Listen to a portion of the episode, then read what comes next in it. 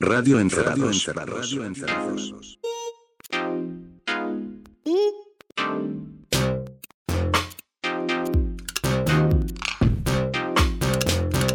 Radio Encerrados. Hola amigos, Hola. Hola. ¿cómo están, che?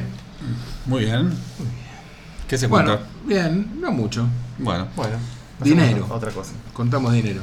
Volvemos, eh, empezó el 2019. O ya hicimos algo 2019. No, es No, lo primero que hacemos, ¿eh?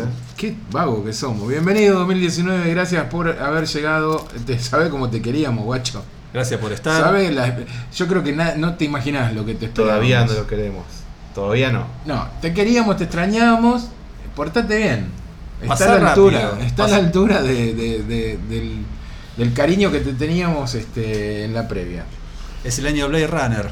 Nadie lo dijo esto. Sí, es cierto, nadie, Nadie dijo, lo dijo. no, nadie, nadie habló del tema. Y como no somos Descartes ni somos ninguno de los replicantes, acá hacemos simplemente Radio Encerrados, donde elegimos tres canciones cada uno, ninguno sabe qué tiene el otro, y todos son sorpresas. Todos son sorpresas que algunas veces nos ponen contentos y otras veces, como ahora, van a ser que digan, "Ah". Oh. Otra vez se está haciendo el. esta, esta velada eh, me he venido con tres cosas experimentales. el que habla es Pablo Conde, ¿eh? Mi nombre es Pablo Conde, el que acaba de decir que mi nombre es Pablo Conde es eh, Jorge J. Pérez y el que está en silencio es Javier Diz. Eh, ¿Viste temático? Monotemático. Monotemático. Bueno, yo Eh, también, mire, monotemático. Muy bien. No, no, no temático, Ah, pero... ¿van a traer te- tres, te- tres temas conceptuales? ¿O qué- qué No, están- no. qué- En se- mi caso, sí, tienen que estar relacionados. En mi, Ah. caso, en mi caso se dio que los tres temas eh, tienen un eh, espíritu experimental o las bandas o el proyecto. Eh, Interesante. o, o están conceptualizados desde ese lugar. Y cuando uno dice experimental y habla del rock, de la música global, ¿cuál es la banda más experimental? Con trascendencia. De Residents. Claramente.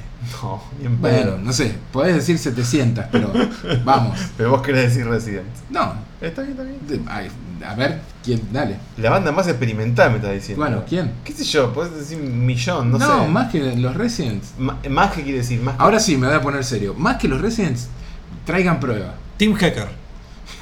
Claro, traigan prueba de que sean más que los Residents. Boniotrix Point. Eh, No, porque hacían siempre lo mismo. Ace to Ah, vos decís que se pasea de O un sea, lado no, a bueno, otro. experimental es eso, es hacer experimento, ¿no? Experimentación. Cuando pensás, ¿quién hace más experimentación?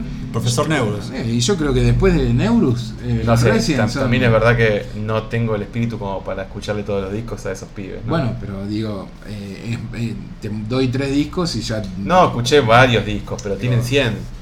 No, no, nadie creo que tiene toda la discografía No, en su cabeza de, los Residents. Y si lo tiene, no quisiera estar eh, cerca de esa persona. Perdón si nos estás escuchando. No vos. quisiera ser su vecino. Sí, exactamente.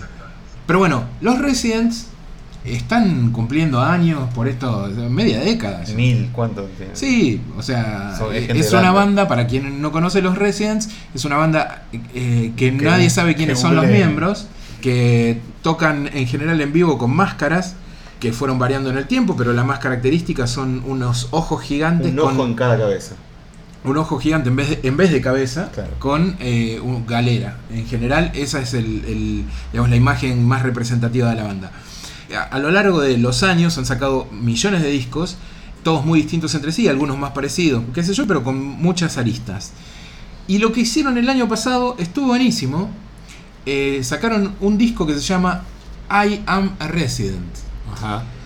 Y en ese disco hicieron un tributo, pero en vez de hacer el disco tributo clásico que un montón de bandas se juntan y hacen el- el- los covers que eligen y qué sé yo, ellos convocaron a sus fans a que hagan covers de, de sus temas. Sí. Agarra cualquier tema de los, de los Residents, mandalo y la gente los va votando, nosotros vamos viendo qué onda. Y con eso agarraron y sacaron dos discos, uno con mixes, pedacitos de cosas de su discografía y qué sé yo, y, y de lo que les mandaron, hechos por los Residents, Sí.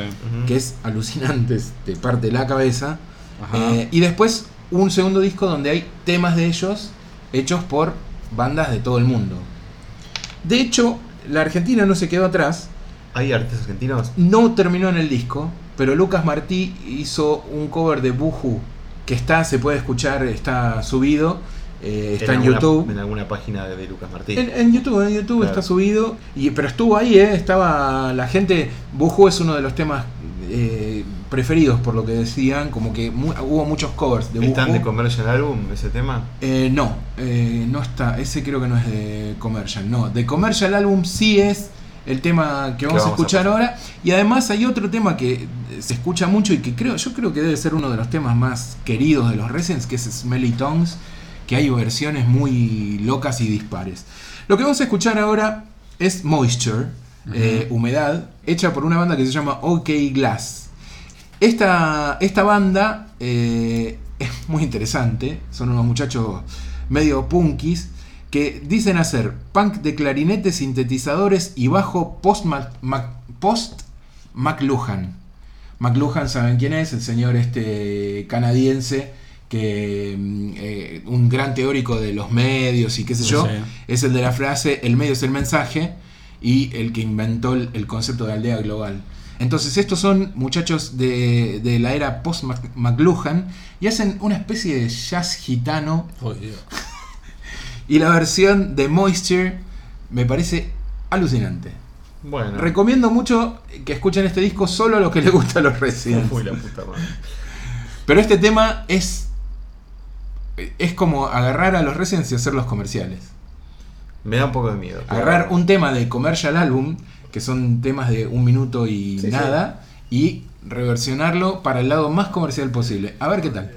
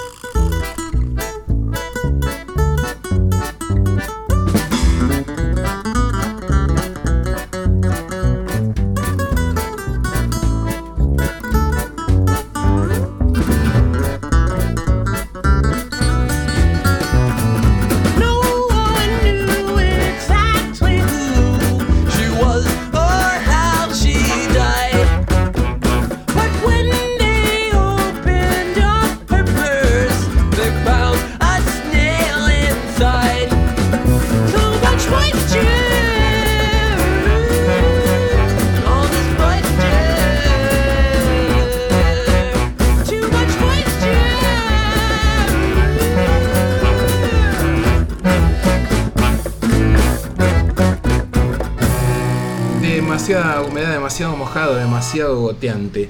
Estos eran los OK Glass haciendo el cover de los Residents. ¿Qué les pareció?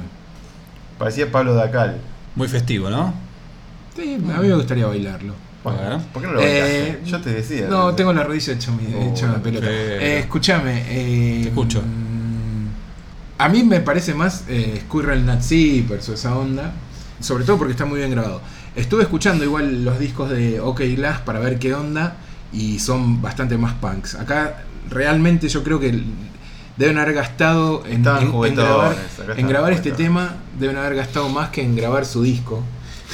Porque suena muy profesional este tema, ¿no? Muchos arreglitos, muchas, muchos instrumentos y qué sé yo. Los discos de ellos son más punky, despojados. Vale la pena, es una banda interesante, ya los voy a volver a escuchar, OK Glass. Y lo que decía, este disco es muy interesante para los que tienen alguna idea de la discografía de los Residents, porque es muy experimental. Este tema no tiene nada que ver con el resto.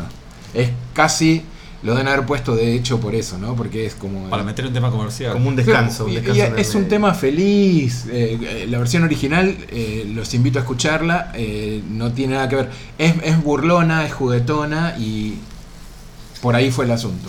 Pero bueno, nada. Gracias. eh, No, por El favor. que sigue. Bueno, para contrarrestar un poco toda la experimentación que va a traer el señor Conde esta noche, esta tarde, esta mañana, acá a Radio Encerrados, yo traje algunos clásicos, Dale, esos temas que conocemos todos y que ya escuchamos varias veces, de artistas que conocemos todos y que ya escuchamos varias veces. Pero todo esto es porque hace unas semanas, mientras andaba ahí por Twitter viendo qué pasaba en el mundo, en la ciudad, en el país, en el universo de la música, un amigo de la casa, el señor Discos Perfectos, Hola discos. también conocido como Fernando Cárdenas, propuso un juego que era nombre de sus guitarristas, algo así de simple. ¿Sus Y- guitarristas preferidos? Su- sí, sus guitarristas preferidos. Mira. Y yo me quedé un rato pensando, pero ¿cuáles son mis guitarristas preferidos? Como las viejas ¿Cómo- encuestas del CIE, encuestas del CIE Clarín. Claro. Sí. Y después de un rato me di cuenta de cuáles eran mis guitarristas preferidos. Claro. Dire Straits, no estaba equivocado. No, no, no. Ese habrá sido un- mi guitarrista favorito durante 15 minutos que Bueno. duraba un tema que me gustaba mucho, ¿Cuál de de? Alquimia. Alquimia. Eh, Al- Disco- el famoso disco doble en vivo. el disco doble en vivo que es todo solo de guitarra. Dije. De vez en cuando se acordaba, uy, tengo que cantar Sí, sí. como sultanes de- del ritmo. Que son, no sé, 8 minutos de solo de guitarra y después el final es un minuto que canta Banco y termina. todo, banco todo a Straits y Man Knopfler, ¿eh? Sí, sí, miren, sí. miren que cambio mi, mi decisión y pongo un tema de alquimia de 14 minutos. Quiero decir una vez en el oeste, alguno de No, esos. Telegraph Road, que dura 14. Uf. Bueno, y entonces voy a empezar acá eh, este recorrido por la obra de mis guitarristas favoritos con un tema de los Pixies. Sí. Yo- de- vos dijiste eso y yo dije, no lo dudo. Claro. Eh, mi guitarrista favorito Es- se llama. Joey Santiago. Claro. Que, Muy, muy buena elección. que no sé si es un super guitarrista, si es un héroe de la guitarra con todas las letras, pero es un tipo que tiene mucha onda, Muchas mucha ideas. garra, muchas ideas para tocar la guitarra y que apenas escuchás un, un segundo de su guitarra lo identificás. Sí, yo creo que el problema que tiene este muchacho es eh, a Frank Black encima, ¿no? Y ¿Por qué? Y porque, digo, lo adoro, adoro a los dos. No, empiezo aclarándolo, pero no sé si yo iba a trascender como el guitarrista que es.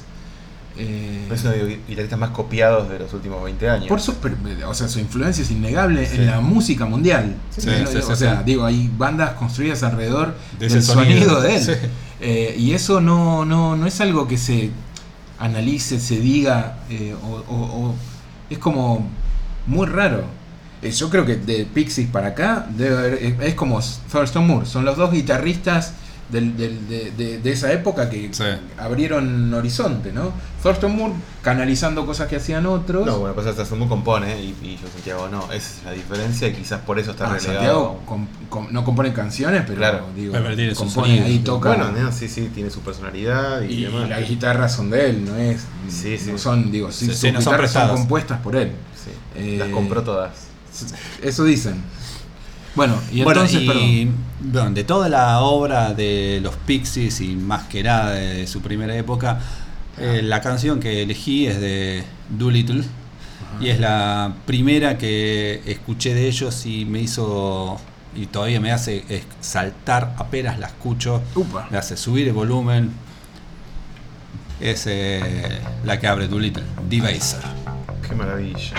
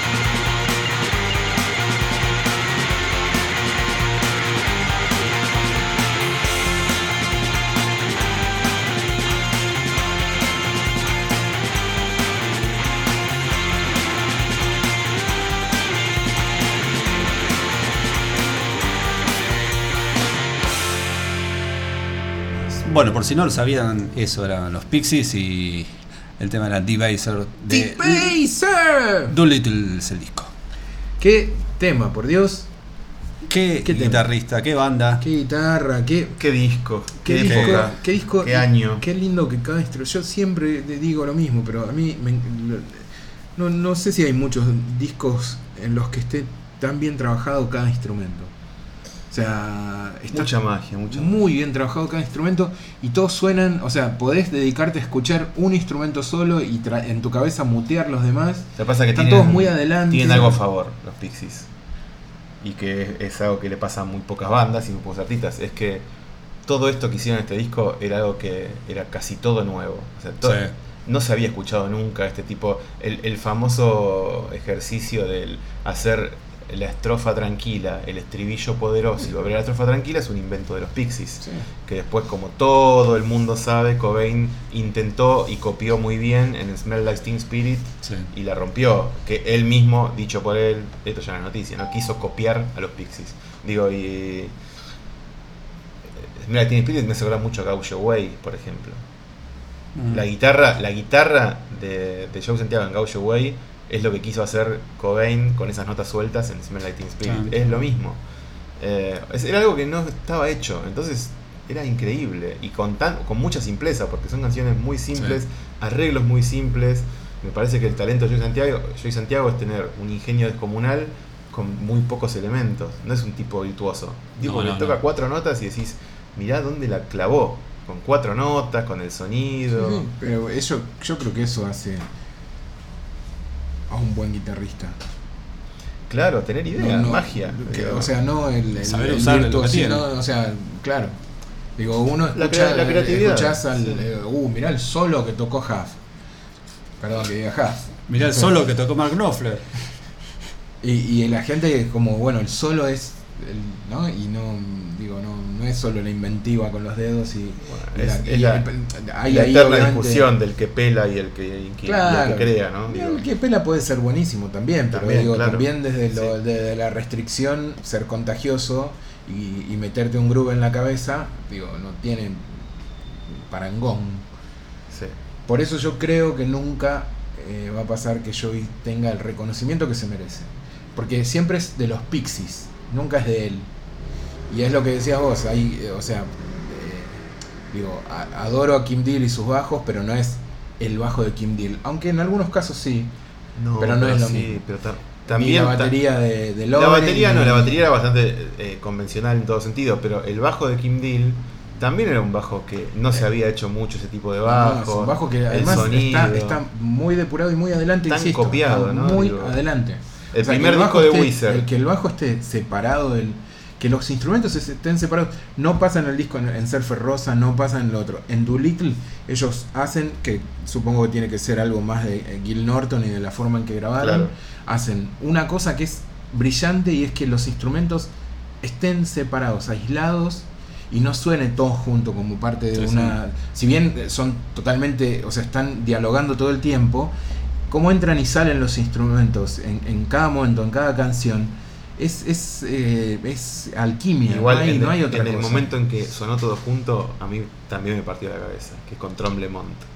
A mí ya sonaba junto en, en, en, en En Bossa Nova. En Bossa- no, en, en, Surfer Rosa. No, pero me refiero a... Por- sí, pero, porque en Surfer Rosa lo grabaron en, en vivo, en estudio. Era un o disco sea, grabado en vivo, era un- claro. eh, pero no, te das cuenta, pero, No, digo, pero lo, tocaron, refiero- lo tocaban todos juntos. Claro. estaba- la idea era, hagamos una bola de sonido, Sí, sí. que era de, de otro productor. Este otro tipo dijo, vamos a hacer todo lo contrario, en vez de hacer todos juntos tocamos y hacemos esta bola imparable de sonido, que es también impresionante lo que logran.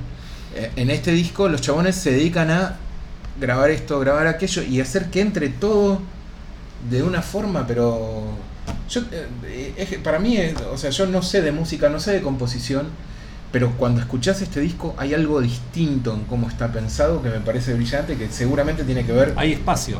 Hay espacio No- entre los hay- instrumentos. Sí, sí, sí. Y eso es genial, y insisto en esto, podés, porque yo, eh, o sea, digo esto porque lo he hecho más de una vez, decir, bueno, eh, voy a poner eh, Debaser y voy a escuchar solo el bajo. Y, y, eh, el resto, tratar de hacer que el resto sea acompañamiento del bajo y funciona. Sí, sí. Y lo mismo haces con la batería y funciona. Y, y ni que hablar con la guitarra y con la voz. Mm. O sea, con las guitarras, porque también la rítmica es de, de Frank Black, eh, Black Francis en, en su formación Pixies.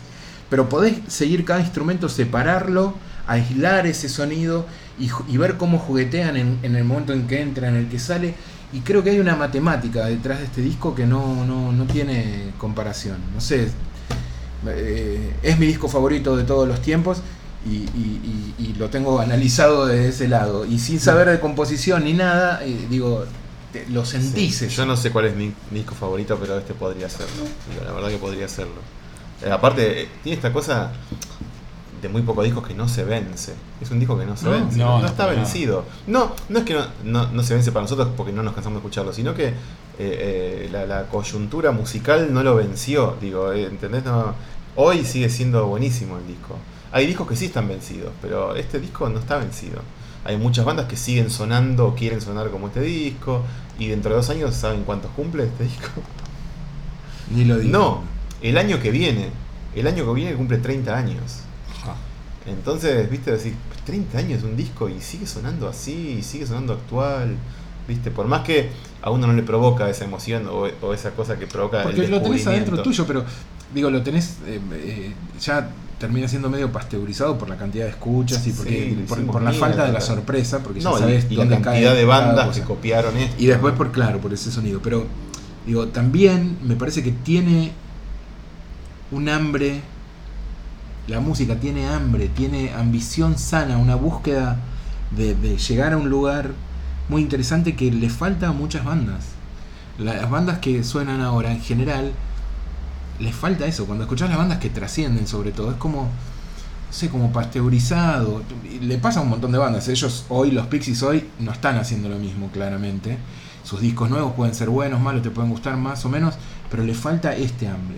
Esta búsqueda de, de hacer algo de ruptura, eh, Sí, pero sana no. y, y de, como de, de- de- de- de superación Para mí no lo buscaban. Para mí lo que Quizá pasaba no lo era que tenían una, un, un Tenían ingenio las una- tenían un el- talento que Yo- en la época en la que en la Yo que creo que igual no es inocente. Yo creo que no es inocente esto que digo de cómo está grabado y todo. Está No, pensado claro, desde, sí, desde obvio. un contrapunto con su disco anterior. De ahora vamos a sacar a relucir estos sonidos, que qué sé yo. No sé, eh, creo que hay algo ahí. Pero está esa, esa cosa de banda que quiere pegarla, ¿no? Que está presente y que es necesario en algunos discos. Y ahora, no sé, pienso en las bandas nuevas que decís, uy, está sonando tal cosa, y las escuchás y. Digamos una cosa también que para mí también habla mucho, quizás es un poco, no sé cómo llamarlo, petulante de mi parte o de nuestra parte, pero tuvimos la suerte de ser muy jóvenes cuando escuchábamos esto. Ser adolescente y descubrir a los Pixies y que los Pixies pasen en el momento, ocurra en Sí. el momento en el que uno tiene Sí. 18 y 19 años, tuvimos mucha suerte. Sí, Eh, sí. Y, y no digo los Pixies, a esa edad escuchábamos Pavement, Sonic Youth, My Bloody Valentine, eh, eh, y éramos jóvenes. Y, y todo eso pasó cuando teníamos cuando éramos adolescentes. Tuvimos un culo descomunal. Sí, sí, digámoslo, la ¿no? adolescencia hoy, yo no sé. Seguramente tienen otro tipo de contacto con las cosas. Quizá hoy sea, no sé, el trap, el Sí. sonido que más suena. Quizá. Más- pero más allá de, de la Y- relación Y para que- ellos será la relación con ese Claro, artista claro. y qué sé yo, con ese estilo. Pero el trap es posible que mute en otra cosa, como pasó con el rap, como pasó con, con el rap, que sigue vigente, pero digo, de repente es- hoy es más popular el trap que el rap. Quizás me equivoco porque no escucho trap, no, no me interesa demasiado, pero lo que voy es que yo no sé si el trap tiene la emoción que tenían estas cosas que nosotros escuchamos. Puede tener, vos podés tener una relación como de pertenencia a lo que escuchás, al sonido de la época, una relación emocional, o que tiene que ver con tu grupo social, o con, o con tus días que te acompañan en tu cotidianidad, todo eso que nos pasa a nosotros. Pero lo, estas bandas que, que acabamos de nombrar tenían atrás, además de una potencia y un sonido nuevo y demás, tenían una emoción las canciones de- de- de- que no sé si, bueno, quizás sí está, no sé, yo como no quizás, pertenezco. quizás son. Hay mucho de uno. Obviamente, por, eso quería señalar Lo la edad. lo que ¿no? sí, lo que sí claramente pasa con las bandas que nombraste es que son bandas que vienen siguiendo a una movida de rock muy fuerte, Sí, sí, claro. con bandas eh, que, que, eh, eh, digamos, se hicieron legendarias. O sea, digo, todos estos son hijos de Led Zeppelin, Sí, claro, rock- de, rock, eh, cavernícola, de Who, convencional, de lo- tradicional, de, lo- de digo, lo- sí. de los Rolling, si querés. Sí. O sea, vienen Rock and roll, digamos. vienen desde, desde una idea de, qué es la música que rompieron de alguna forma.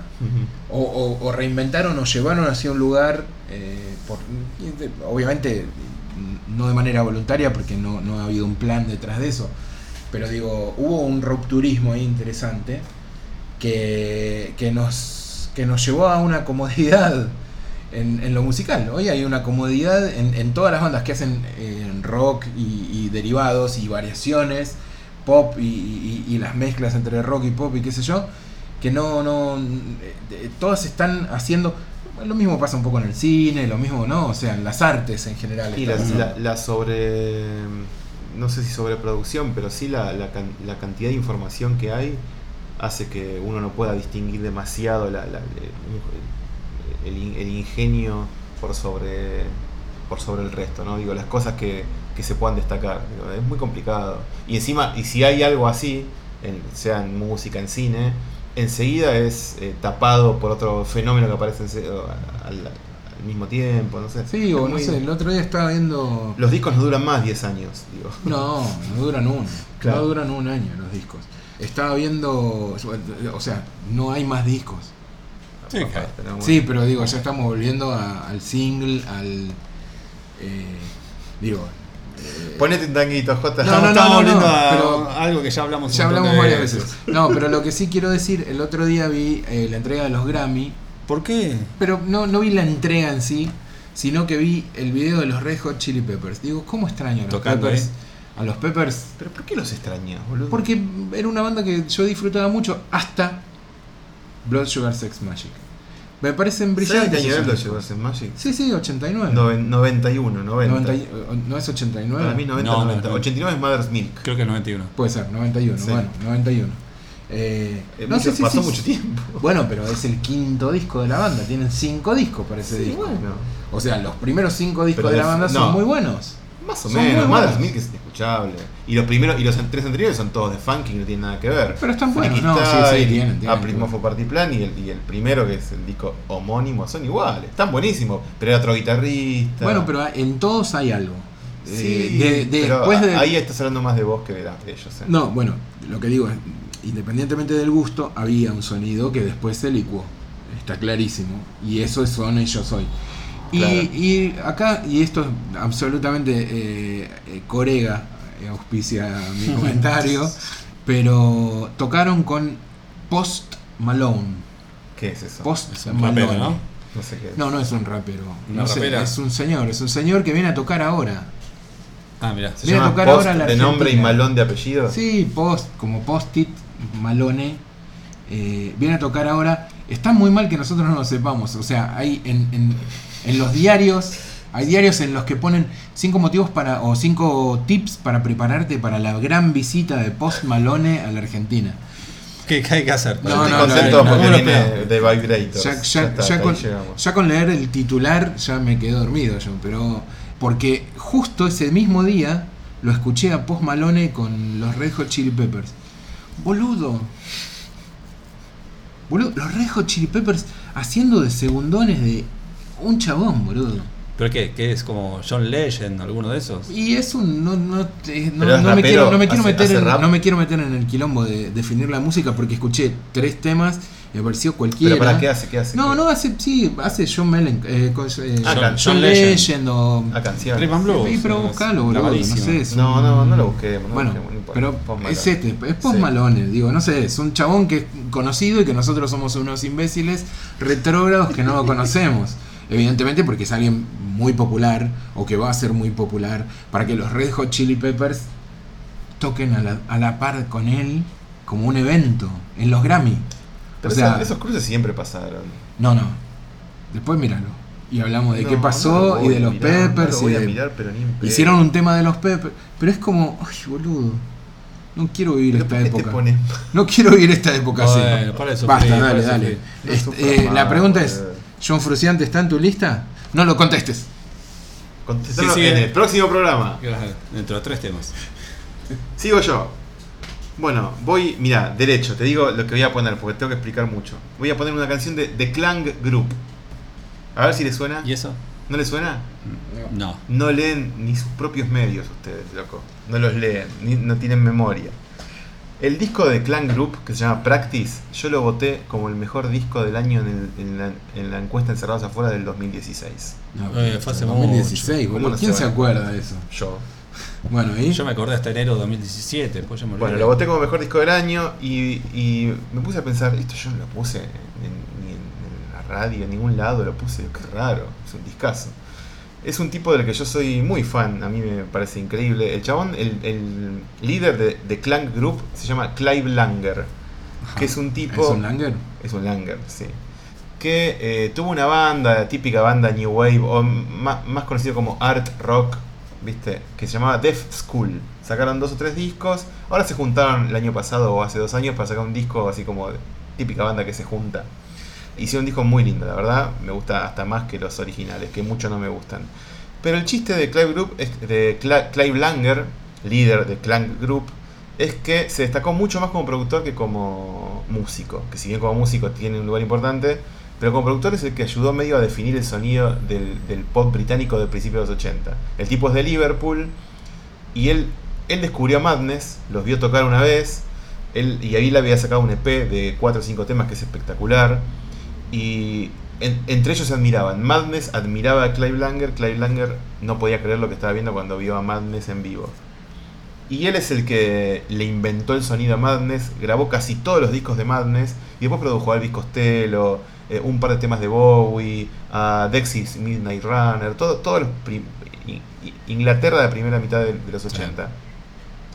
Y, y él como Clive Langer solista sacó, iba a decir un disco, en realidad dos, pero el segundo no cuenta en mediados de los 80 que, que pasó desapercibido. Y sacó aparte del EP un disco que se llama Splash del año 80, que es increíble. Eh, igual hay una trampa acá. Es increíble el disco que se consigue. Porque el disco que se consigue, Splash, está, sale, está ese disco más los cinco temas de SP que sacó antes que ese SP es, es increíble. Entonces, SP más el disco, ese combo te hace un disco perfecto. Sí. Pero ahora es inconseguible co- eh, por separado, el EP y el disco, sino que está todo junto. Bueno, Clive Langer es increíble, lo que hace- tiene como una libertad para hacer canciones, va por cualquier lado, va y viene, hace canciones pop, no es muy enroscado, pero tiene muchas ideas, muchos arreglos, y cuando escuchemos ahora van a ver la voz, que es muy parecida a la manera de cantar de- del pibe, de, el pibe, ya no es tan pibe, de El Madness, señor de Matt. el señor de Madness. Sax. Eh, ese. Eh, y yo voy a poner una canción que tiene como, como curiosidad, que es la última canción de ese disco del 80, que se llama Splash. El tipo retomó esa idea, que estaba sin terminar, eso era una idea de un minuto y pico. Agarró esa canción, que era hermosa, con la que cierra ese disco, y la terminó, le dio una vuelta, la cerró, la desarrolló y la incluyó en Had a Nice Night. No, Had a Nice Night se llama la canción. En Practice, el disco este de Clan Group, que yo voté como mejor disco en la encuesta Encerrados Afuera del 2016. Y quiero que lo escuchen, porque todo lo que pasa acá es eh, maravilloso. Espero hayan entendido algo después de tanto nombre, pero bueno, había que encontrarle una manera de explicar quién es Clive Langer y qué hace con The Clan Es Group. el de Manu Chao, me dijiste. Escucha. Had a nice night, put you on the bus, see you soon. I was over the moon, went back to my room and had another drink.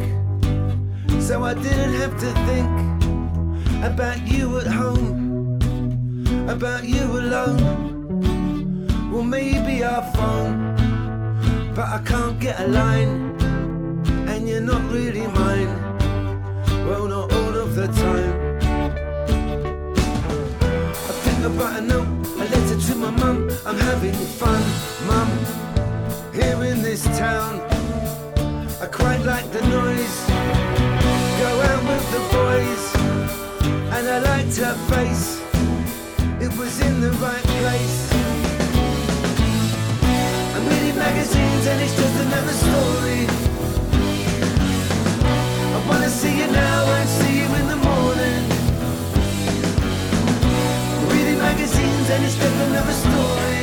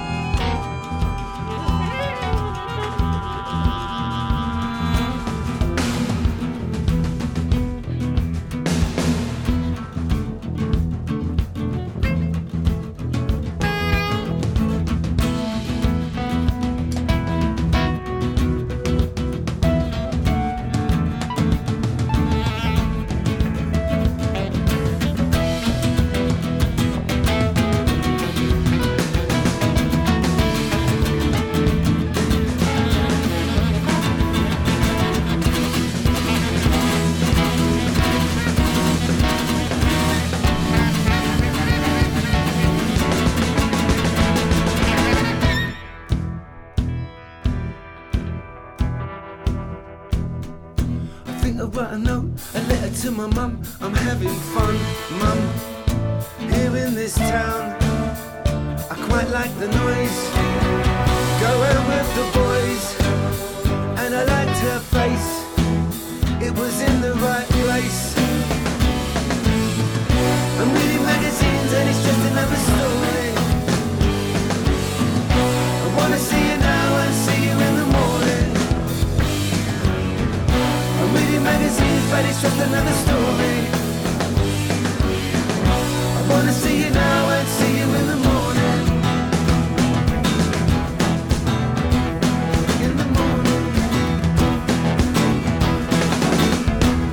Qué bien Madness, ¿eh? ¿Viste que la voz era muy similar? La voz de Clay Langer sonaba un poco a Madness. Y era un poco Langer también. Eh, era- Y la música también. Sí, Está a bien, bien, escuchen este disco, se llama Practice, y escuchen sobre todo el EP de Clay Blanket que se llama I Want the Whole World, así se llama la canción, y el EP, y después el disco se llama Splash. Eso es todo lo que tiene, muy poco, muy poca producción propia, bueno, aparte de los discos de Dev School, pero a mí muchos no me gustan. Pero a mí me, la verdad para mí es un hallazgo, este disco de Clank Group, que no volvió a grabar. Esto es 2016, esperemos que tengan noticias pronto. Bueno, muy bien, Eh, lindo tema. Lindo, lindo, lindole, lindole, lindole. Espera que publico esto en mi historia. Ahí la publico. Ahí ya. Ya está, lo puse en mi historia. Y ahora vamos a escuchar eh, mi segundo tema experimental del día.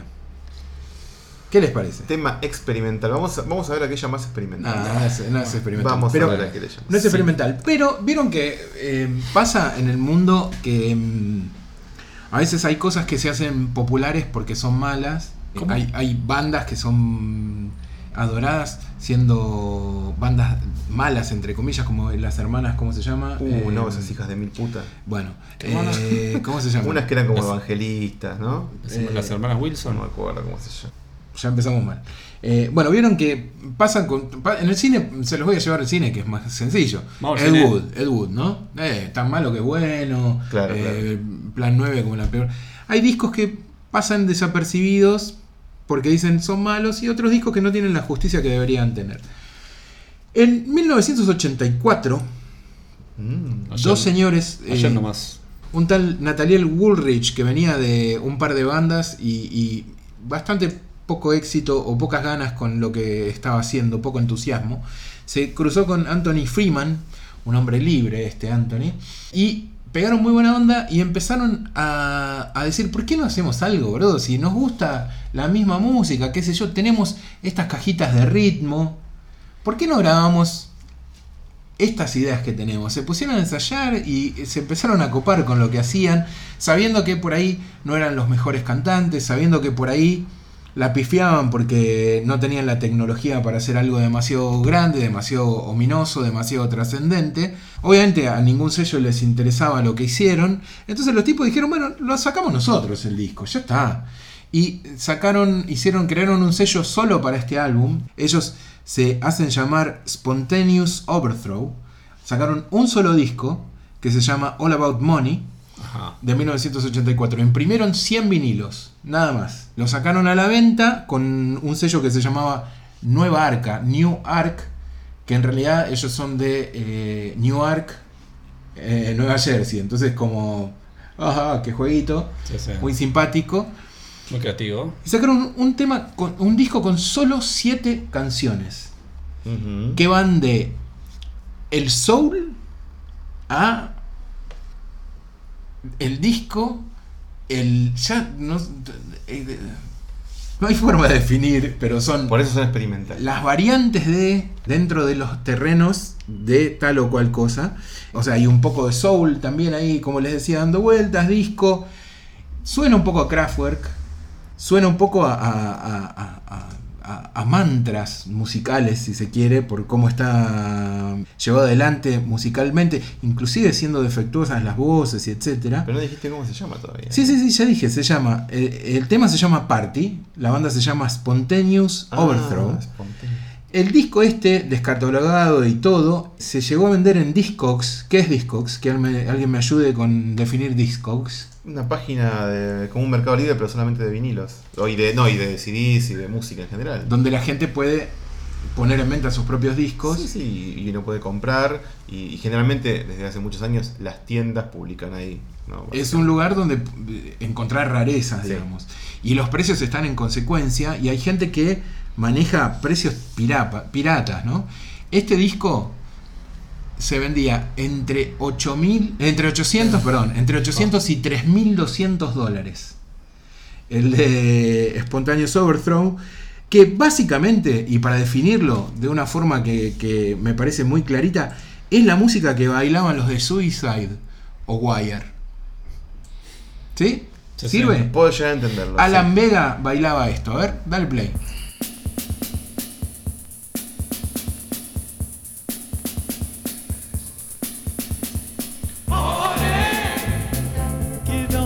we gonna party.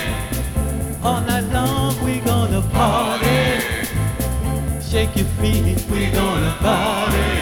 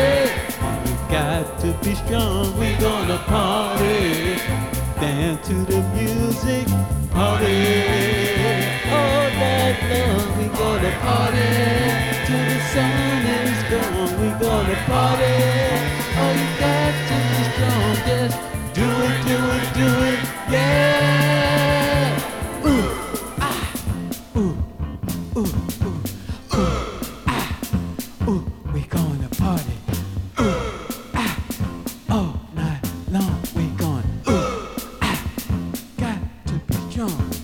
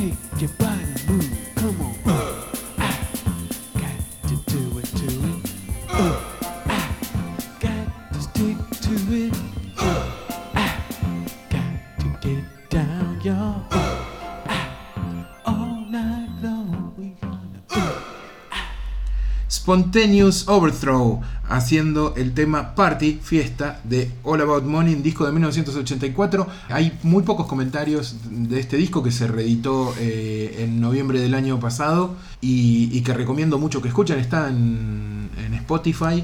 Y una de las cosas más llamativas de, esto es que eh, nadie puede dar muy bien con la definición, ¿no? Eh, y además con esto, uno de ellos falleció, como que creo que ellos apenas se llegaron a enterar de que su disco era un disco de culto que se vendía a 3.200 dólares. Eh, La pelota. Eso es un, una, una linda, un lindo objetivo como músico, ¿no? Ser Muy. reconocido, Muy zarpado. Bueno, ser reconocido por el disquito que grabaste ahí. Bueno, juntémonos, boludo. Lo editamos nosotros, ya está. Y- es verdad que sonaba medio Suicide. Sí, sí, muy. Pero muy- festivo. Sí, por eso es lo que, Locura. bail- lo que bailaba Alan Vega. Estoy, de- no están de acuerdo conmigo. Alan Vega mm, feliz con este tema. Puede ser. sí, sí. En una fiesta. Ponele, seguro. Sí, sí. Vamos, vamos, vamos. Siguiente. Otro guitarrista, por favor. Bueno, el segundo de los guitarristas que tengo esta noche es por ahí el, el más pop. Es el menos ruidoso, pero igual se las arreglaba para hacer. Fatoruso. No, se las arreglaba para hacer un poco de ruido, sobre todo en el tema que elegí para Jimi escu- Hendrix. No, no, no. Eh, ni siquiera está influenciado por Hendrix o la forma de tocar de Hendrix, me parece. Porque es un tipo que huyó también de, de, de ese- de- de eso de ser un guitar hero, de, ser el canchero. Jesus and está- Mary Chain. está en el medio. No, no, no. Eh, aunque también tiene algo medio de canchero, si lo ves, así con, con sus remeras que dicen, por ejemplo, Johnny fucking Mar. Ahí ya te das cuenta que es un canchero. Con, con- ¿Quién puede llegar a ser? No se me ocurre. es Johnny Marr. ¿Cómo se- Ah, sos un boludo. El ¿Quién mismo. puede usar esa, esa remera? ¿De, ¿De dónde es Johnny Marr? J, ¿dónde tocaba? Contanos. Johnny Marr primero tocaba en su casa, eh, tuvo su primera banda a los 13 años, pero su banda más conocida fue The Smiths. ¿Cómo? ¿De Ban- qué? The Smiths. Los Smiths, banda que integró entre el 83 y el 87 más o menos, si la memoria no me falla, y que dejó un montón de, de, de- de himnos. Dejó un tendal. Sí. Marcó el sonido de la banda y marcó también un poco el sonido de la época y es otro de esos que influenció a, Sí, una, a una, millones. claro, una parte del sonido de la época, ¿no? Y Sí. también es un guitarrista que no va a ser reconocido como, como tal. Toda, todo Sala Records eh, le debe. Sí, ¿no? Sí, sí, sí, bueno. Los 100 discos de Sala Records Claro. querían sonar como, como Johnny Marr. sí. Mucho de lo que estaba en el compilado C86 y la banda que vendrán después. Pero atenti, segundo guitarrista en las sombras de su banda. No, Claro, las sombras del cantante menos. en todo caso, El pero, cantante, era el pero sonido digo, de la banda era, nadie- era no, él. O sea, no- cuando hacen listado de los mejores guitarristas de todos los tiempos, eh, Johnny Marr está menos. eh, Johnny Marr. eh, está menos y, que. y no está entre los 10 Joey primeros. No sé si está entre los 10 primeros, me parece. Bueno, pero por eso, y me parece que además son músicos que influenciaron Lo fuertemente. que pasa es que una cosa Sí. es decir los mejores guitarristas, otra cosa es los más influyentes. Quizás esté entre los 10 primeros como los más influyentes, pero no entre los 10 primeros como los mejores. ¿quién, es el boludo que hace? Te- vos me acabas de hablar del libro Mil y una serie que no está la del Superagente 86. ¿Quién hace las listas, boludo? Cualquier bueno, un pelo, obviamente. un pancho, un pancho Un hace la lista. sí. sí. Aparte hay que ver a qué se refiere uno cuando dice el mejor, ¿no? Por eso, ¿quién, quién qué me digo, boludo? Que hay un guitarrómetro, déjate hinchar la pelota. Vamos con gente que influencia y que hace cosas copadas. Siga, J. Bueno, vamos con un tema que Johnny Marr alguna vez dijo que el sonido de, de la guitarra en este tema era, era él intentando sonar como el guitarrista de los Stooges. Uh. Y bueno, fíjense a ver si, si le salió. Le salió otra cosa. El tema es The Queen is Dead, el que le da nombre justamente al uno de los mejores discos de los Smiths. The Queen is Dead.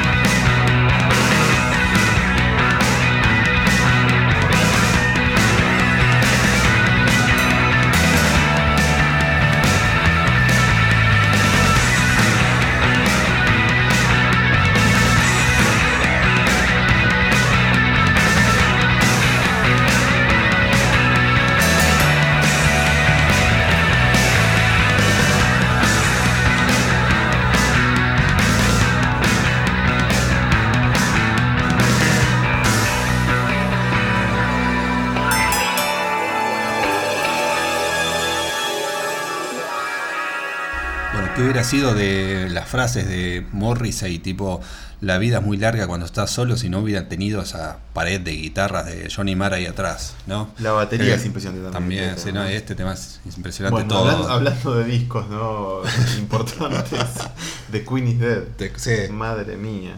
¿Cómo llegaste a esta gente? The Queen is Dead. No, de los Smiths. Sí. Creo que por la revista Humor. Ah, no, no, no, eso fue la segunda. La primera ahora que me acuerdo, la primera vez que vi mencionado a los Smiths fue por Federico Moura en la encuesta del CIDE Clarín, que los votó como revelación, ya no me acuerdo en qué año. 85 habrá sido. 86. Y ahí ya quedé alerta. Epa, ¿qué es, qué es esto, Smiths? Porque la persona más, la persona más influyente en mi adolescencia, en- o en la mitad de mi adolescencia, creo que fue Federico Moura. Así que eh, hay que eh, atento al nombre y después eh, en la revista Humor creo que fue Marcelo Figueras que alguna vez contó un- un- sobre un viaje donde vio a los Smiths algo así ahora se me mezclan recuerdos no, no pero el, prim- los- el primero fue Federico Moura ¿Vos cómo llegaste? Yo tenía en un cassette grabado que me, me había grabado un compilado de alguien, que no me acuerdo de quién. Eh, ¿Viste esos compilados que pasan, Moura. que pasan de mano en mano? Sí. Y tenía There is a light that never goes out. Y no podía creer esa canción.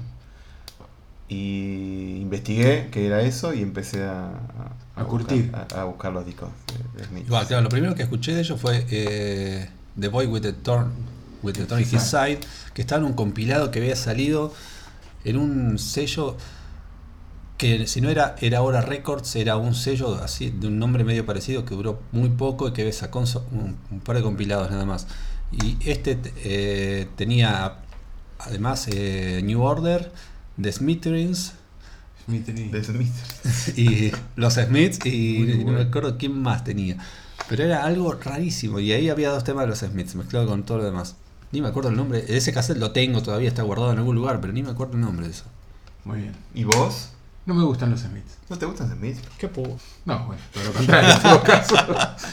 Mira vos, no quiero. claro que No, no es que no me gusten. Sí, me gustan los Smiths. Hay mucha música, los hay Smiths, mucha música que a vos te no- gusta. Sí, sí, que tiene viene ver, de los que tiene que Smiths. ver mucho con los Smiths. Pero yo no, no nunca curtí Smiths porque mm, no sé, me, me pasa lo mismo con bueno, me gusta más eh, de hecho, eh, bueno, no sé, quizá The Cure, digo, me gustaban más otras bandas que, que tenían algún no tiene mucho. no, que no tenían nada que ver, sí, pero verdad, eh, temporalmente Sí, tenían sí, que ver. Pero en realidad yo, eh, cuando podía estar escuchando eso, yo recién estaba en mi etapa mm, rock de los 50, blues, estaba por otro lado y después ya eh, se me hizo tarde. Y cuando los empecé a escuchar un poco, digo, uy, qué buena banda, pero no, siempre, me- todos los temas me parecen medio igual. Bueno, yo en una época confundía House Martin con Smiths. No sabía cuál era cuál. Porque eran. Vos escuchabas en la radio y no sabías qué era. Digo, no, no había mucha información. No es que, Claro, vos, sí, sí, no es que vos googleabas. Digo, no tenía Shazam, que No, ponías no, y que escuche un cachito y te diga Entonces que- decía, uh, qué buen tema de Smiths. Y era House Martin, Beld, que pasaban en Horizonte o en esas radios. ¿Te acordás de las baladas de House Martin? Eh, bueno, qué linda época. ¿Qué más? ¿Me toca a mí? Sí, Sí, por usted. favor, no sé quién, pero que te toque. Eh, voy a hacer una confesión. Eh, Eh, Perdón, yo acabo de hacer una fuerte confesión con los. ¿Qué no te gustan los Smiths? Está Eh. bien, bueno, a mí no me gusta Hay gente, que, hay Zappa, gente que va a pedir mi cabeza por eso. qué sé sí. yo. Eh, no vamos a decir las cosas que no nos gustan, digo. Eh, a mí la no me gusta confesión. Michael Jackson. No te gusta Michael Jackson. Y no. Y bueno, si yo, si yo tomo toda la carrera de Michael Jackson, tengo que decir que tampoco me gusta. Pero pasa que hay dos, dos, tres discos que me parecen increíbles. Dos, sobre todo. Pero es verdad, sí, a mí tampoco me gustan. Pero eh, la confesión no tiene que ver con que este artista que voy a pasar ahora lo descubrí hace dos años. Que lo descubrí hace dos años y aluciné, no podía creer lo, lo interesante que era la historia de este muchacho. La historia no porque no tiene una historia grande o por lo menos no se conoce demasiado, pero sí la música que hizo. Eh, la confesión tiene que ver con que nunca lo quise pasar en acá. Nunca lo quise pasar. Me lo ¿Dónde quise, acá? me lo quise guardar. Pero. Dije, esto, esto no, esto, esto no. Está, quiero que, que no, que no trascienda. Que no lo conozca nadie. Que no lo conozca secreto nadie. es, es mío, es mío, solo una- mío, solo mío. Algo más estúpido que Solo eso mío. no puede existir. Como ¿no? Petinato, que decía, Lucas mío. Claro, sí. Bueno, yo en un momento dije, Saine Griff es mío. Que obviamente no puede ser mío porque Pero tiene pero quédatelo- 35A, 38, hace mil años de esto, casi 40. Pero cuando lo descubrí me encantó el disco. Y, Y me pasó eso, digo, volví a pasar. No, loco, no porque lo va a conocer mucha gente. ¿Viste esta estupidez que uno tiene? Eh, es más un chiste esto que estoy diciendo, pero de verdad dije, no, nunca lo pasé por una cosa u otra, no lo pasé. Vos no querés avivar Giles. Claro, yo no quería avivar Giles. Bueno, ahora avíense, ¿no? avíense Giles. No, pasa esto. Zaine Griff es un muchacho neozelandés que pasó por varias bandas totalmente desconocidas, grabaron algunos que otros discos o simples, pero sin trascendencia, no me acuerdo ni el nombre de las bandas. Y en un momento el chabón, eh, inclusive antes de grabar su disco primer, su primer disco solista, donde está la canción que voy a pasar, pasó por los Kings. Grabó, grabó el bajo en el disco Misfits de los Kings, un disco, no me acuerdo si es 77-78. Uno de los discos de finales de los 60 de, Sí, de sí. de los Kings. Esos discos bastante desparejos, que suenan bastante raros, Sí, muy que- duros. Que alguien escuchó esos discos. Y hay, hay mucho, mucho ese, ese rock cuadra- cuadrado y pesado de del hermano de Ray Davis. Sí. Eh, Viste estas cosas media, media Kiss, que va más cerca de los Kiss, de, de Kiss que de los Beatles. Bueno, son esos discos. Bueno, ahí tocó el bajo, eh, Griff, antes de seguirse a hacer una carrera solista. Y se decide hacer una carrera solista y sale a, a grabar un disco con Tony Visconti. Ah. Nada más y nada menos. El disco se llama Ashes and Diamonds. ¿No le suena parecido a algo Ashes and Diamonds? Es Claro una que sí. película. ¿A qué? Ashes to Ashes. Y a Diamond, Diamond- Diamond Dogs. Diamond Dogs. Suena muy Bowie todo, ¿no? Es una película. Bueno, está bien, sí, cenizas y diamantes, ya sé. ¿De quién? De Andrés Wazda. Pero más allá de eso, es muy sorprendente que haya dos palabras de dos discos de, de Bowie. Sobre todo. ¿Es sorprendente o es.? No, eso A te, propósito. te voy a decir la- ambas cosas. Porque Zayn Griff, cuando lo escuchen cantar, vas a decir esto es una joda. Porque es Bowie.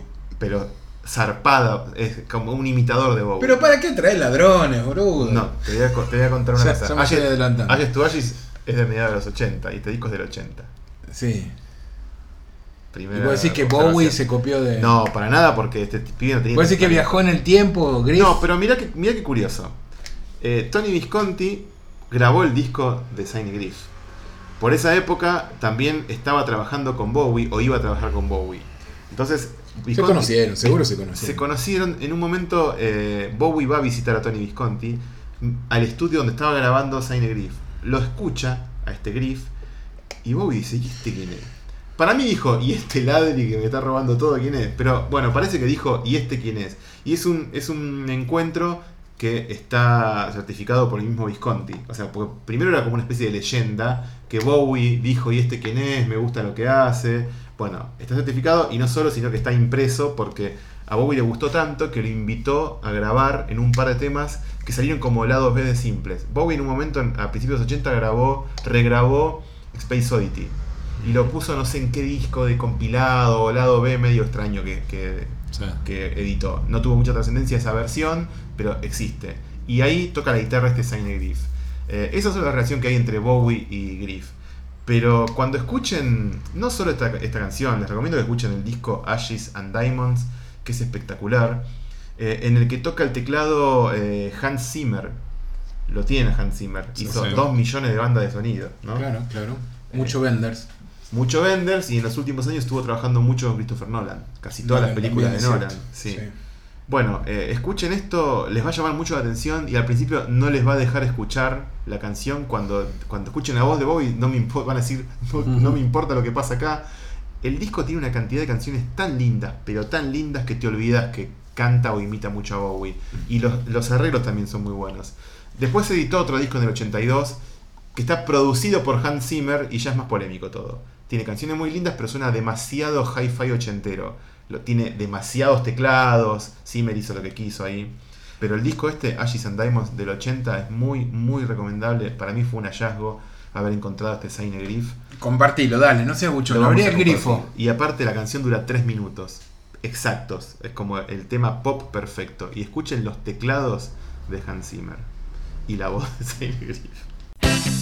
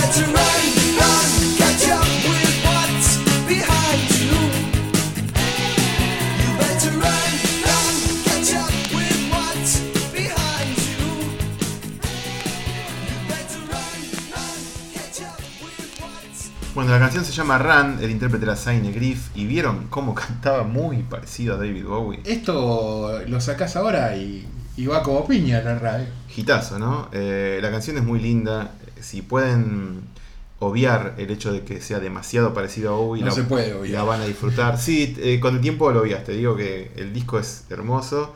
Del y es Bowie, verdad, El disco de Bowie, este que nadie conoce, es es verdad lo que decía J, que claro, eh, Scary Monsters, el disco en el que está Ashes to Ashes, es del mismo año que este 80. No es 80 y algo como yo pensaba. Eh, así que era un ladri en todo sentido, pero mm, se la banca. Tiene composiciones muy lindas, canciones muy lindas y se la banca por sí solo. No tiene que compararse con nadie. El loco Zayn Griff.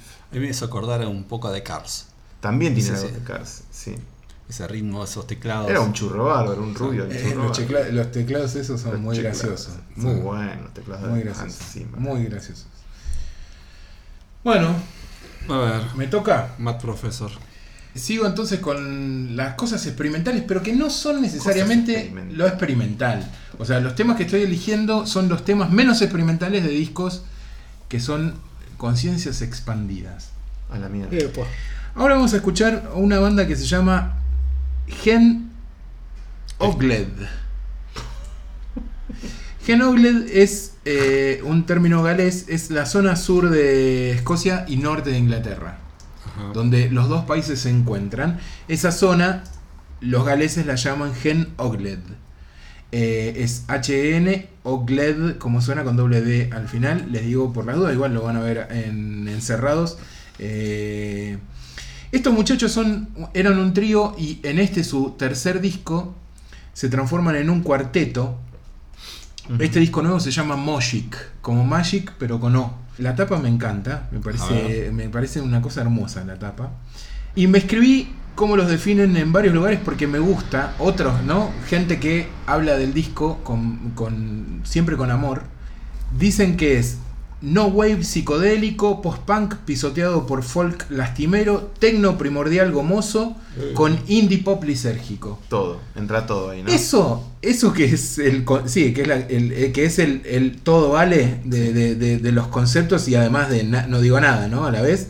Eso. Trata de dar idea de cómo suena un disco que para mí es exactamente una foto de lo que son estos, estos tiempos. O sea, estos muchachos que vienen de hacer música dura, Agarran de todos dura, lados porque está todo disponible. Claro, agarran de todos lados y hacen un disco que no hay tema que se parezca a otro, Una garcha. que son todos muy distintos. No, no, no, absolutamente no. Y hay cosas que vas a decir, esto parece Breeders, esto parece Young Fathers. No, no me gustan nada esos discos. No, no. No Tenés que escuchar nada. este disco, No, porque para mí, justamente, creo que lo que tiene la gracia de este disco es que precisamente no es una esquizofrenia. Porque está lleno. No, pero no tiene personalidad. Sí, absolutamente la tiene y eso es lo, a eso voy. Está lleno de ideas muy interesantes de, de instrumentación, de ruiditos, de cositas. Digamos, todos los detalles hacen que esto sea un disco muy orgánico. Y eso me parece genial.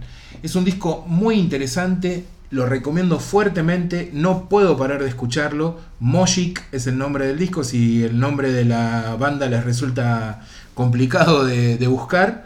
Y el tema que vamos a escuchar ahora es el uno de los menos experimentales, uno de los menos eh, juguetón, no, el más juguetón, el más gracioso, el más simpaticón y un tema que cuando lo escuché dije, boludo, me quiero casar y tener hijos con este tema. Bueno. Se llama Tiny Witch Hunter. Vamos a ver cómo suena. A ver, a ver cómo suena. Vamos a ver. A ver, a ver cómo suena.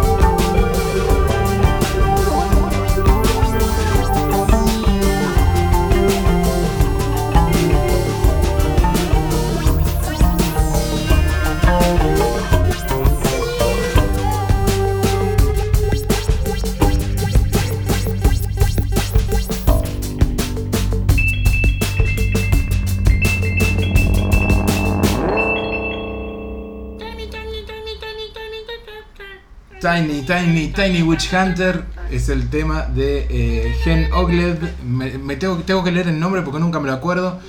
El disco se llama Mojik, vean qué linda que es por la portada. Eh, el resto del disco no suena esta voz. A mí me gustó este. ¿eh? La, la voz no suena así. Eh, es es, eh, para este tema solo que lo hace. Voy a soñar con esto. Y como un le poco digo, tétrico. si les gusta Young Fathers, si les gustan las Breeders, si les gusta la música de ruiditos y si les gustan los frikis que aceptan serlo y salen al mundo diciendo, sí, me la banco, loco, te voy a cantar así. Adoro este disco, no puedo parar de escucharlo, eh, no me costó mucho entrar. Les recomiendo que pongan play al tema 1 y lo dejen sonar un cachito y serán atraídos por la música de Gen Ogre. Eso es todo. Bueno. Mira tu gata. Estamos cantando así. Sí, la sí, gata, se sintió atraída por, por ese, por ese canto. Bueno, el tercero de mis guitarristas favoritos. eh, Moyo. no, no, no, no. Ah, No, no, no es de acá. Es alguien que tiene diferentes épocas. Eh, empezó así como con un sonido medio rústico, después se fue poniendo un poco más distorsionado, después se puso más fino y elegante. Thurston Moore. No, no, y Ya lo ahora habíamos nombrado. ya lo nombramos. David Gilmour. No, no, pero es de Inglaterra y es Robert Smith. Mira. Me sorprende Otro que que no es conocido que como lo guitarrista. como, como guitarrista. Me Todos tus guitarristas son guitarristas que no son todo lo, lo populares que se merecen. ¿Por qué debería ser más conocido como guitarrista? Porque es otro que influenció montones de bandas, pero sobre todo con el sonido que tuvo en, en Dis- más que nada en Disintegration. Ajá, ese disco en particular. Sí. Por Que- temas como. Como Pictures of You, Pictures of You. que vamos a escuchar ahora. Ah, muy bien. Otro tema largo para, esta, para este podcast. Pero bueno, piensen si no en bandas de ahora como Dive o Wild Nothing, bandas que tienen un sonido guiado por la guitarra, que es claramente Influencia. una influencia de, este señor y más que nada de este disco. Y como, bueno, el tema es largo, vamos a escucharlo directamente.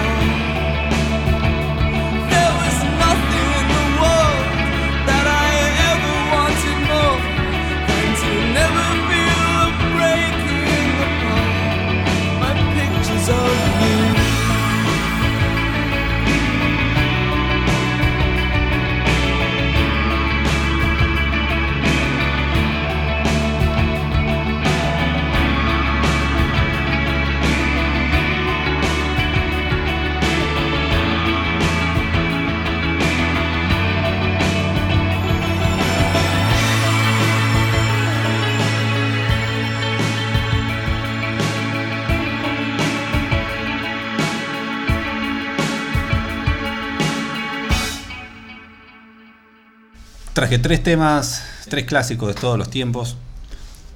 ¿Qué disco Para- este? eh? La Tres clásicos madre. de un tiempo, de una misma década.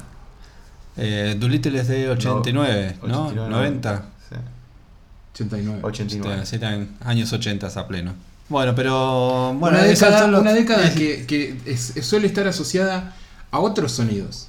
Claro, es la década que también formó mi gusto y por eso de ahí salen mis guitarristas favoritos. Está perfecto, pero quiero decir, viste que cuando uno se remite a los 80, eh, Sí, aparece- otro lado, no sé, Hugh Lewis and the News o, O, o Duran Duran. o Duran Duran. Eh, y estos son tres bandas seminales de los 80 que, s- que ¿Tiene fueron algo, grandes en algo esa malo, época. ¿tiene algo pero- malo parecido a Duran Duran? Para no, nada. no, no, nada, Ah, pero no tiene nada que ver con ninguna de las cosas que sonó. No. Algún disco por ahí, alguna canción, alguna cosita perdida, pero no, no, No, es otro sonido. Sí. Y estas tres bandas sí tienen un universo de referentes en común. Hay alguna conexión ahí, sobre todo obviamente entre las inglesas, ¿no? Pero digo, los Pixies sin lugar a duda escucharon estas cosas. No son muchachos inocentes que no escucharon en algún momento esto. No creo que los hayan ¿Pero influenciado. quién no escuchó pero- esto? ¿Quién no escuchó No esto? sé, ¿eh? yo no sé. ¿Hoy? Bueno, ¿Hoy? pero hoy. Los Ah. pibes de ahora. Duki escuchó Disintegration. ¿Qué dicen ustedes? Pero que- los pibes no escuchan del 2005 para atrás, no saben que existe la música. Está bien, Ahí- yo haría lo mismo. No, yo no. Sí, sí, sí. Bueno, un dato más para cerrar esto. Este año Robert Smith cumple 60 años. Qué pibe joven. Y sigue todo maquillado como una vieja loca. Seguro, Y, y hace, seguro. cumple 60 y hace 20 que parece 60. Claro. Qué chabón. Bueno, me toca cerrar. Voy a cerrar con un tema bastante particular que lo escuché esta semana de casualidad, pero es un tema para mí seminal. Jimi. Hendrix. No, mejor todavía. Es un tema que pertenece a una banda que, de acuerdo a, a cómo yo defino mi gusto, no debería haberme simpatizado nunca o no debería haberme gustado nunca, pero por muchas razones me gusta mucho. Viste que a mí no me interesa demasiado la relación entre la música y el humor. Para mí no van muy de la mano, no me, no me suele interesar. Pero aún así, siempre me gustó mucho Los Toreros Muertos. Ah, mira. Que se hicieron famosos con mi agüita amarilla. Tuve miedo que pusieras al gordo casero. No, no, boludo. Eh, Shimauta. Los Toreros Muertos, aquel que no conoce o a, a- a quien no conozca esta banda, es una banda española que no sé por qué ¿De razón. dónde más? Creo que hicieron una gira latinoamericana y no sé cómo fue que cayeron acá y, y alguien eh, pasó en la radio mi agüita amarilla Sí. y fue Yo me acuerdo de una entrevista radial a los toreros. a los toreros muertos. Sí. Bueno, no sé cómo, no sé cómo pegaron acá. Los discos se editaron. Los, los, el último no. O creo que es? también. 88, 89. Cua- el- ¿no? el no, el primer disco que se editó acá es del 86. Yo me lo compré en vinilo. Se llama 30 años de éxitos.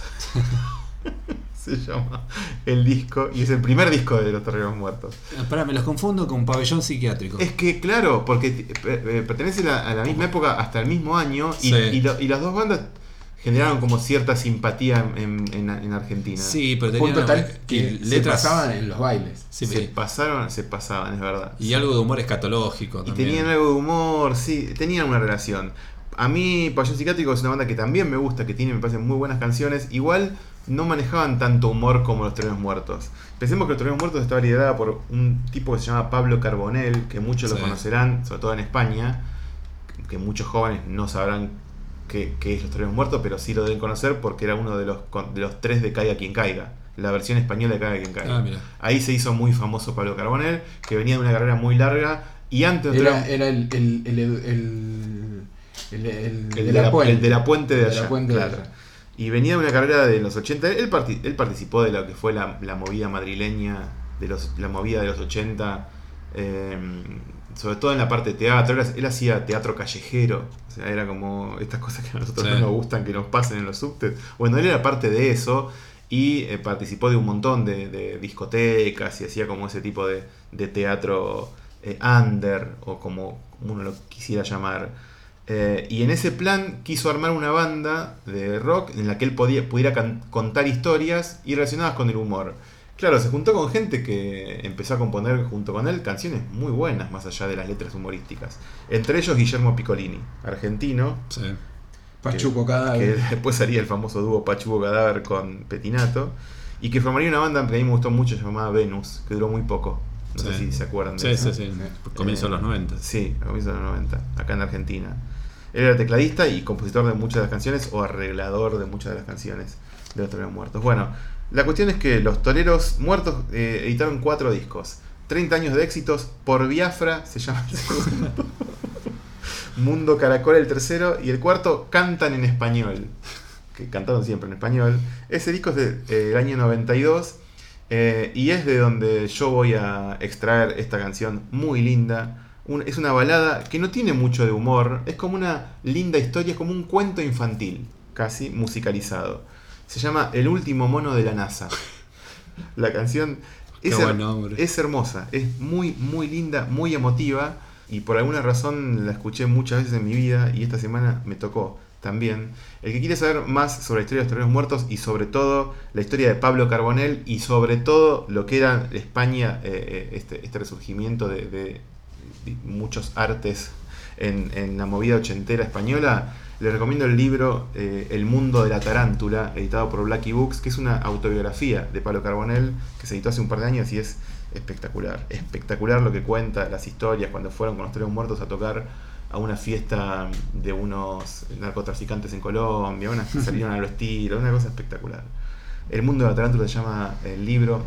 Esta canción se llama El último mono de la NASA y espero que la disfruten como nosotros en este momento. Y esto fue todo. ¿no? Bueno, Gracias, amigos. Adiós. chao, hasta la próxima. Amigas también, gracias, amigas.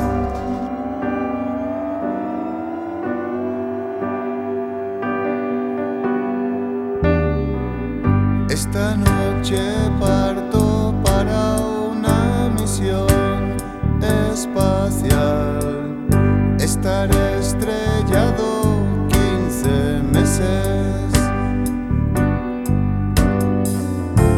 Pasaré cerca